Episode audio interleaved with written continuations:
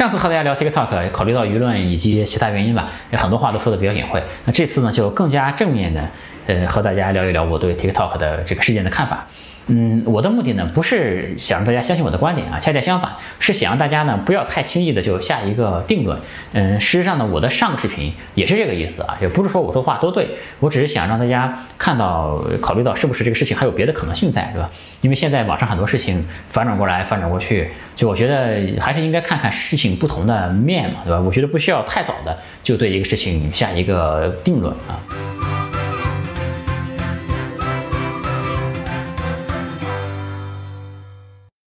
就这里我想说啊，这个 TikTok 的工作不仅仅是游说政府，对吧？这个他还做了很多别的事情啊。我们就单说游说政府来说，这个游说政府呢，也是一个非常非常基本的一个操作了，也是合法的。当地的大公司也都会这么做。所以以专业的视角来看呢，这就是我们应该做的事儿，对吧？你去人家地盘做生意，就是争取当地政府的支持，这个肯定是没有错的。当地人做的事儿。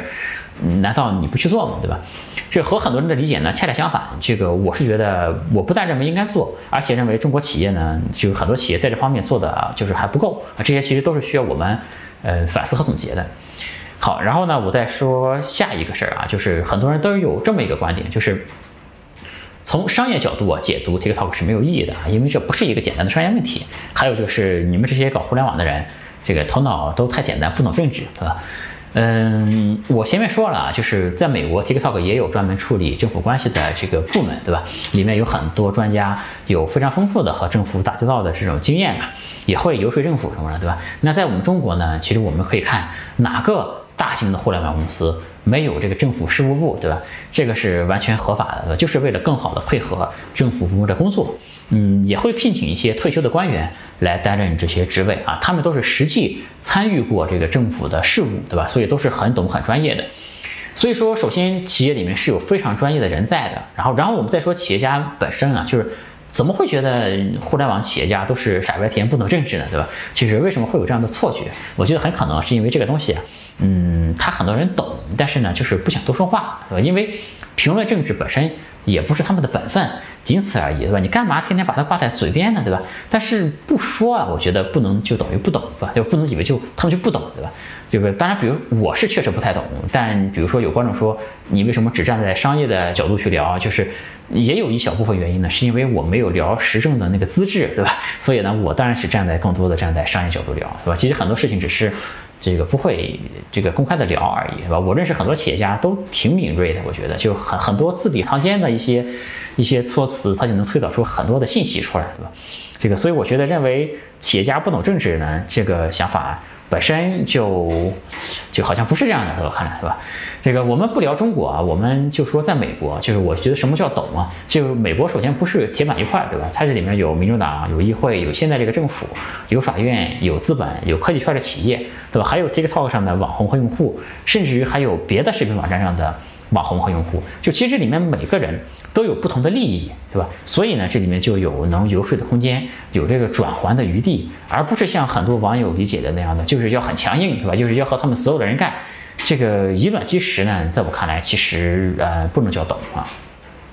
TikTok 呢，确实经验不足，这个也不能说应对的完全得当啊。我觉得他的策略确实有很多这个幼稚之处啊。比如说这个这个塔尔萨这个集会，我觉得就是在这个意料之外的一件事，是吧？我觉得这些也都是经验和教训。但这里说的幼稚呢，就是 TikTok 作为一个先行者所导致的必然的幼稚啊，和很多网友说的那种对政治缺乏基本常识的那种级别的幼稚，其实不是一种幼稚，是吧？我上个视频里呢有一句话说，这个 TikTok 里面牛人很多，不会比网友差。那这句话呢就显得不是很友好啊。但我指的就是这里面其实是有的非常多的这种专业处理政府关系的这些人，是吧？他们其实还是确实会比一般人要专业很多，对吧？比我也专业很多。其实我的视频里就多次表达过这个观点啊，就是说专业的事儿留给专业的人做，对吧？这一个青铜你可以骂王者打游戏打得不好，对吧？一个球迷可以说这个教练真垃圾，一个民科也觉得自己比那个。真正的科学家厉害很多，这个都没问题。但是你想想当然没问题，对吧？但你千万不要觉得自己可以去指导那些专业的人，可以去取代他那个位置，是吧？这有些人可能也会说，你扯这么多这些东西，在最后的结果不一样是处理的很糟糕，对吧？嗯，是，就是我确实赞同前面的一个观点啊，就是说这确实不是一个简单的商业问题，这确实是一个政治问题啊。这个而且远远超出了一个商业公司的这个能力范畴。就 TikTok 呢，作为一家商业公司啊，它这个这个再懂是吧？它这个能力也是有上限的啊，它不可能能处理所有的这个问题。当这个世界上数一数二的一个强权的国家机器决心去打击一个在客场作战，对吧？立足未稳的这样的一个商业公司的时候，就和捏死一只蚂蚁其实没多大区别。这个结果呢，其实可能早就注定了啊，就是换谁上可能都不会做得更好。这个呢，就是由不得你。我并不认为 TikTok 的策略是完美的，但是我也不认为 TikTok 这个策略有什么重大的这种方向上的错误，我也不这么看。这个其实对抗呢，肯定是需要这个同等级别的对手了，对吧？就像其实当时华为获得的这个支持就是很多，对吧？这个这方面当然我们会有更全局的考虑了，对吧？这个这确实不是一个单纯的商业的事儿，这一点我是完全的赞同。然后第三个说法呢，就是为什么不硬气一点啊？为什么不退出这个美国市场？华为不就退出了嘛，对吧？这个问题呢，就是真的有挺多值得去说的。嗯，这个第一，我觉得 TikTok 它如果直接退出呢，其实恰恰是美国最希望看到的一个结果，是吧？不要以为 TikTok 走了，美国人就没有短视频可以看了，对吧？这个，所以他们不想让 TikTok 走，不是这样的，就是。Facebook 其实本来就有超 TikTok 的这个相似度高达百分之九十的这个产品，对吧？现成的都是，之前呢只是被 TikTok 所打压嘛，所以这个产品起不来。TikTok 如果走了，Facebook 想上位呢就是分分钟的事儿，而且呢一分钱不用花，对吧？这个有些人说，比如说，呃，暂时先这个退出美国行不行？以后呢再找合适时机再进去。嗯，但是这个互联网的规律是这样啊，就是 TikTok 这种类型的产品都是这种叫赢家通吃，对吧？你等别人拿下市场，你再进去就进不去了。就所以说，这个只要是退出啊，基本上就等于是完全放弃了。可能有人问，如果说就是既然退出是他们希望看到的，他们为什么不直接把 TikTok 给封了？嗯，正是因为 TikTok 它还是有一点筹码的，它是作为美国排名前五的 app 嘛，就是在美国是有着海量的用户的，他们还是担心就是得罪用户嘛，这个得罪用户呢，可能就会有可能影响到几个月后的。那个选票问题，对吧？所以说，其实打击 TikTok 也并不是目的，对吧？目的是通过打击 TikTok 来提高几个月后的那个胜率，对吧？这卖掉呢，让 TikTok 卖掉呢，就比较保险一点，因为不会得罪用户。你背后的公司是谁，用户无所谓，他只要继续用就可以了，对吧？这样对于用户来说是没有什么这个任何的难受的地方，对吧？但是如果你选择退出呢，那得罪用户的是你，就不是他们，对吧？他就可以说是你自己要退的，对吧？和我们没关系。这个，所以说，不管怎么来看啊，这个退出都是一种这个他们最希望的选择，对吧？第一，你没有一分钱；第二呢，这个 Facebook 或者别的公司欢天喜地的就上位了，对吧？这个很容易啊。第三呢，就是他们还不得罪用户，是吧？这其实是对方最期待的一种选择。第二个呢，我想说的就是 TikTok 的如果退出美国市场，和这个华为退出美国市场是完全不一样的概念啊。嗯，华为放弃美国市场呢，更多的是就是以后不能在那里卖货赚钱了。其实它损失的呢，更多的是未来的一个收入啊。在美国是这个撤出啊，对华为来说，在已有的这个资产上面，其实损失并没有那么的大。但这个互联网行业啊，就和硬件行业有着非常非常重要的区别啊，就是在互联网这个世界里面，用户就是公司最最重要的资产。TikTok 放弃美国市场呢，就是 TikTok 有这么多用户，对吧？我们估计它的用户在美国有五百亿美金的价值，这什么意思呢？就是 TikTok 有五百亿美金的资产，现在就在美国啊。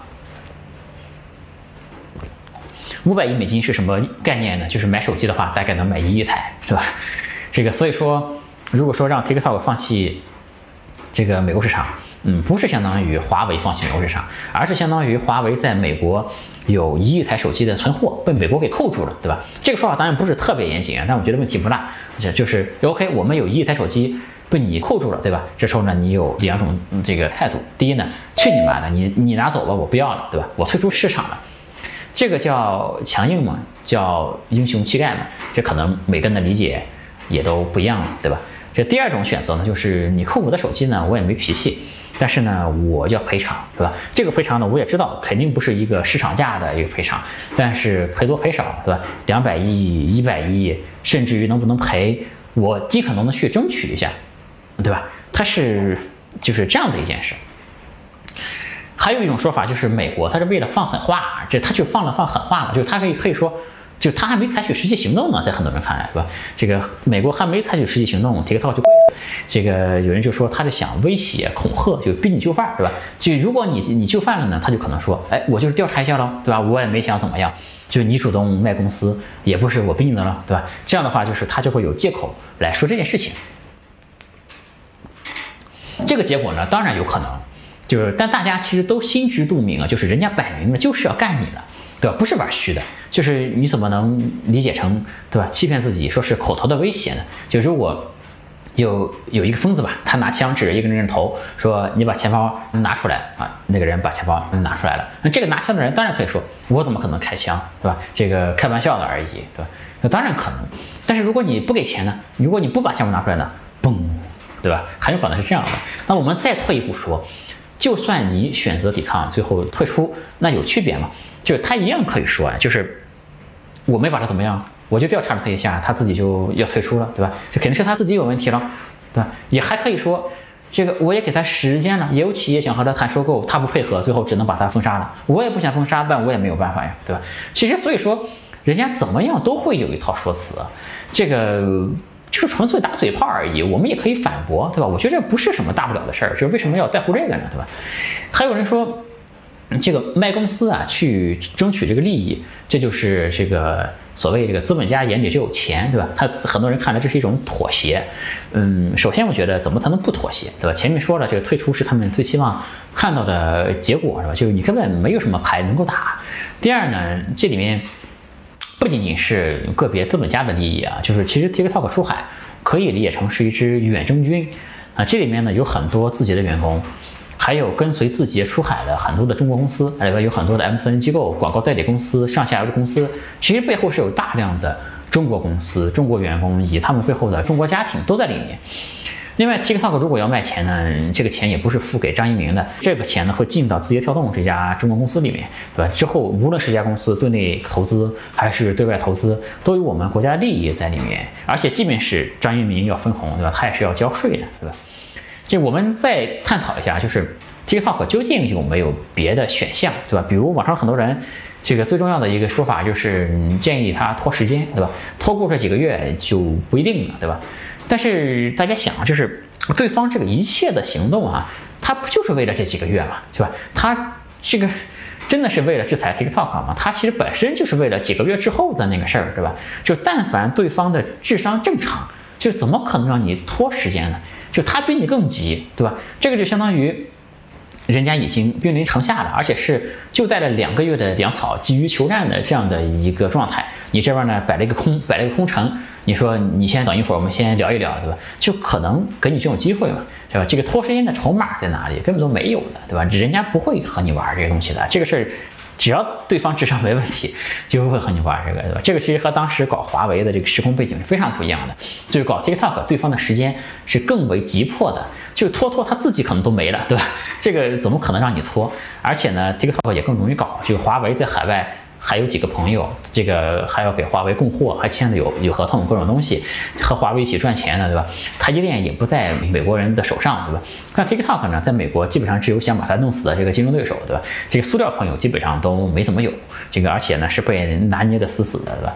这个总之呢，就是在法律上没有什么抗争的余地，人家摆明了就要耍赖皮来弄你了，对吧？在时间上呢也没有。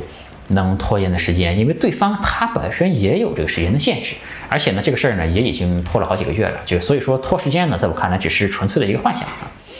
嗯，有人说，如果说封杀 TikTok 会得罪用户的话。那就是为什么不利用用户去做抗争呢？对吧？因为这个有这么多人用 TikTok，对吧？如果让用户去反对，那这个事儿就更强硬，也更不一样，这个结果可能会不一样，对吧？那最重要的事儿呢，其实让用户去做抗争，本身就是往对方手里递刀子的这样的一个行为，就是你会坐实美国这个指控的这个所有的这个这个罪名，对吧？而且前面所有的努力相当于就都白费了嘛。就如果一个 app 它真的去煽动对抗，你想想，这在任何一个国家。都是不可能被允许的，对吧？我们再退一步啊，就是说，TikTok 真的有这么得人心吗？对吧？用户其实也无非是用它刷短视频娱乐而已，这个能看成啥呀？这个用户群体也是以这些小屁孩为主，这个这些人小孩儿对吧，在家里还没什么地位呢，还要挨打呢，对吧？这个美国人很多思路人，这他们很多人思路挺简单的啊，就是很其实其中有一些家长们觉得疯了挺好的呀，这小孩玩这个我早就看着不顺眼了，对吧？所以说。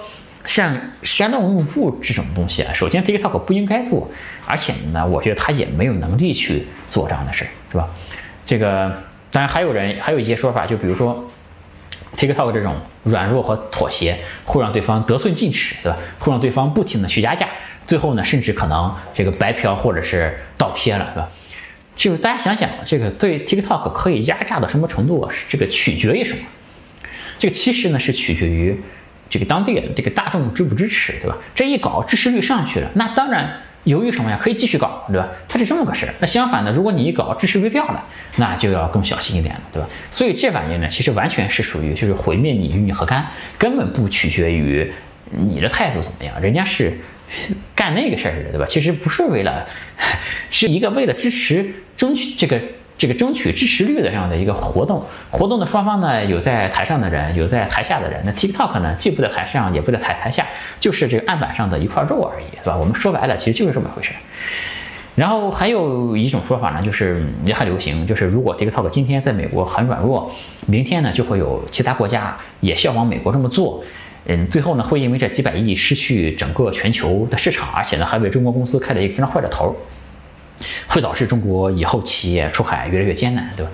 这个逻辑呢，说实话我是没太懂。就因为就是首先你怎么能强硬呢，对吧？美国大不了就封杀你，美国封杀了，别的国家不是一样可以效仿美国去封杀吗？对吧？就为什么其他国家就不能效仿了呢？就是你想想你怎么才能强硬到让别的国家？不能去封杀你，对吧？这个反正这个逻辑我是确实不太懂，而且呢，就是其他国家是什么态度？就我觉得，哎呀，不能把这个问题太简单化，对吧？就是现在很多这个话就让人觉得这个事情很简单，就是好像就是美国干什么大家都可以复制粘贴的，就不是这样的。你想想，其他国家对 TikTok 是什么态度？主要取决于什么，对吧？它会取决于很多东西，比如说国与国的关系，对吧？比如说等等因素，就是它。这个最核心的因素肯定不是美国干了什么我就要抄什么，对吧？那至于为中国公司开了一个不好的头呢，这个我就不好说。但起码按这个说法呢，深受其害的应该是我们这些其他的中国互联网企业，或者说我的这个同业的人士，对吧？但至少呢，我没听说哪家企业去抱怨或者是甩锅给 TikTok，对吧？其实。这个我还是觉得 TikTok 是那个替后续的出海企业趟着雷区的那个人，他是那个被历史的车轮无情碾过的那个那个人，这个就没有什么办法，对吧？其实我和同行交流也很多，大家其实，嗯，这个并没有想甩锅给 TikTok 的意思，起码是对吧？然后最后说一句啊，其实从心情上我是非常不希望 TikTok 被卖掉的，就我非常非常希望事情还有转机，因为 TikTok 战略意义。其实挺大的，可能比普通的网友想象的还要大。因为虽然 TikTok 对于用户来说只是一个看短视频的东西，但战略上呢，它其实有可能除了 Google、呃 Apple、Facebook 之外的这个第四大宣发渠道的，对吧？因为我们现在中国企业出海，各种东西都被那些美国垄断的公司拿捏的很死啊。我我这个这个 TikTok 其实本来有有望打破这个垄断的局面，它其实是一个非常就是非常有战略意义的东西啊。对于互联网行业来说是这样。然后我们再讨论一个比较大的话题，就是 TikTok 是不是要把核心算法也交出去？这个核心算法呢，重要程度究竟如何？嗯，目前来说呢，就是它交不交我不知道，对吧？但是我最想表达的是呢，这个所谓的核心算法其实一点都不重要，我觉得。对，有些媒体人为了一种那种叫自尊，这或者说照顾大家的情感啊，就把这个 TikTok 的算法描述成一个多么了不起。的一个东西大可不必，我觉得啊，就我说句实话，算法呢，它是不起什么决定性作用的。不是说 TikTok 的算法不强，但这个算法本身啊，它就是一个锦上添花的东西。这个 TikTok 能占领市场，为什么呢？主要的原因就是先发的优势，以及它这个本身运营的能力足够强，这个执行力足够强，对吧？这互联网世界。这个赢家通吃，对吧？他把市场占领住，变成想进的就很难。这个不是因为算法，这算法只是说让用户粘性更强一点，对吧？他大概是干这件事情更多一点。嗯，然后就是他他就不像是一人想象这个算法是一个很核心的竞争力，没有算法，美国人就做不出这个东西来，不是这样的。就我就不从专业的角度来讲，我就举一个大家更容易理解的一个例子啊，就是在中国，抖音和快手是在对打，对吧？这个场面呢，差不多也能打个五五开，嗯。那我们就想啊，这个快手它有没有这种算法呢？对吧？这就两种可能性。第一，快手没有这个算法，那没有这个算法也能和抖音打五五开啊，那就说明这个算法好像无所谓，对吧？那第二种可能性呢是快手也有这个算法，是吧？它俩都很强，但是呢，这个快手问题是它也做出海呀，它也在国外很多国家去做这个业务，为什么快手的海外版就打不过抖音了呢？对吧？如果是因为算法的原因才能和抖音五五开的话，对吧？这个快手海外版为什么不行呢？所以说呢，这个算法根本不是重点。实际上呢，这个对于 Facebook 这种级别的公司来说，只要有市场、有数据，给他一定的时间啊，这个搞一个这种算法都不是什么问题。而且这种算法能力呢，也从来不是美国人的弱项啊。可以说，这个 TikTok 真正的门槛绝对不是算法。而且这个所谓算法的核心是什么啊？这个挺重要的，就是这算法是干什么的？它其实就是向用户推荐视频。让用户沉迷，让用户达到一个沉迷的效果。它其实这个算法核心就是为这个服务的，对吧？这个算法不是什么核武器一样的东西，不是里面没有什么对国家很重要的科技在里面。所以说，这个东西在我看来根本不应该成为关注的一个焦点，对吧？就是卖不卖，其实我觉得就是重要程度没有那么那么的高。我觉得啊，现在呢，其实有很多的媒体啊，就是甚至里面还包括一些我认为还不错的。这个媒体人了，就为了照顾大家的情感，或者是想提高大家的信心嘛，就这个贴很多金上去，对吧？我觉得这个其实是一种还不够自信的一种表现，就是真的以为华这个美国没有了华为就用不上五 G 了嘛，对吧？这个真的美国就这么缺 TikTok 这个算法了？就我们这些技术啊是挺厉害的，是非常厉害，就但是没有必要把它上升到。这个那样的不太合理的那种程度，我是觉得，就我觉得，真正的民族自豪感呢，是不是不是自嗨，而是说你直面现实，并且仍然相信我们能赢啊！我觉得这个真正民族自豪感是这样的。我是一个坚定的 Long China 的一个人，就看好中国，好吧？但是我从来不觉得我们的一切都是最好的，就很多方面呢还有差距，但是整体看来呢，这差距正在不断的缩小，对吧？我觉得这样就可以了，对吧？这样就可以了。这个还有就是很多这个奇谈怪论什么的，比如说好像有个说法，当然我们看到原文是什么，就是说这个算法会泄露中国几千万用户的隐私。像这种问题呢，我觉得我就不解释了，可以去请教一下身边学计算机的人，对吧？如果这个学计算机的人本身也相信。那我就想告诉他一个就更加严重的事儿啊，就是这个华为芯片快断供了，所以说呢，赶快号召大家都别买这个华为手机了，因为你每买一台华为手机，华为呢就会少一块芯片，对吧？我们应该帮助华为把这个芯片省下来比较好，对吧？嗯，还有一些想法，我想还有什么，就是比如说这个某某教授的话，字节为为什么不听，啊？因为某某这个教授大佬吧，已经献计献策了，对吧？就这个，其实我也不太理解，就是为什么一个企业就要听一个教授的，对吧？这个你比方说曾明教授，那当然可以，因为他主要的身份不是教授，他就是阿里巴巴实际的一个军师和合伙人嘛，他就是在管理层里面非常重要的一个人。这个当然我不否认学者能够给企业提供非凡的这种咨询价值，但是企业归根到底，就是还是有真正的决策者来做决策的，对吧？嗯，然后我们来说今天最后一个话题啊，就是。TikTok 为什么号称自己是一个国际化的企业？好像和中国切割得很清楚。为什么 TikTok 就是它不像不能像很多网民所期待的这个抱紧中国的这个大腿，而是要去做一个国际化的公司？这些问题啊，说实话就非常的深刻。这个因为呢，嗯，这并不是 TikTok 这一家公司的问题。这个中国互联网行业其实是有着一定的特殊性的，每个行业都有自己的特殊的背景，对吧？其实很多互联网出海的企业都说自己是国际化公司，这个绝对不止 TikTok，就包括很多大的公司也说过，只是当时没有这个事件引不起大家注意力来而已。还有呢，就是比如说在国内搞一套，国外再搞一套，对吧？国内一个公司一个产品，国外换个名字再搞一个公司再搞一个产品，嗯，这种其实都是非常非常常规的操作。还有就是这个一个互联网企业在国外在海外。搞了一个 app，再反过头来封杀中国的用户，对吧？不给中国人自己提供服务，这些呢，其实你了解这个行业的话就知道也合理啊，真的是也合理。就是为什么这些业内觉得非常正常的操作，外界不能理解，不是因为他们不爱国，就是中国互联网行业绝对算得上是一个，就是非常充满光明，就是很不错的一个行业，就里面爱国的人很多。其实很多的同行，其实在我看来都是在这个默默打拼、忍辱负重的那样的一个状态下在工作啊。这个很多人都是有这种那种。心情的啊，就是这里面其实就有很深层次的原因。之前呢可能也没人聊过啊，我希望能够这个未来再出一个视频吧，在下个视频里面给大家聊一聊这个话题。这其实是我就是真正最想聊的一个话题。就其实我本来没想做今天这个视频啊，我是想做后面那个视频，就是给大家讲一讲中国互联网行业这个究竟是怎么回事，为什么美国互联网。企业在全球这么成功，中国互联网出海这么难，是吧？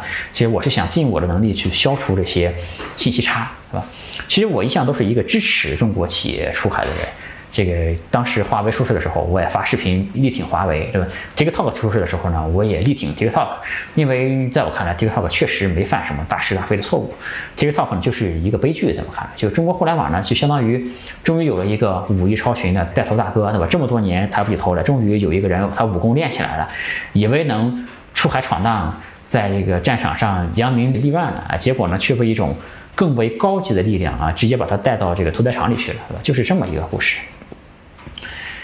嗯，这个我前两天和我一个合伙人开电话会，他说看到 TikTok 就很憋屈，这个感觉呢就像被人骑在脖子上拉屎，然后呢又说了一句啊，美国人骑在脖子上拉屎，我们再上去撒一泡尿。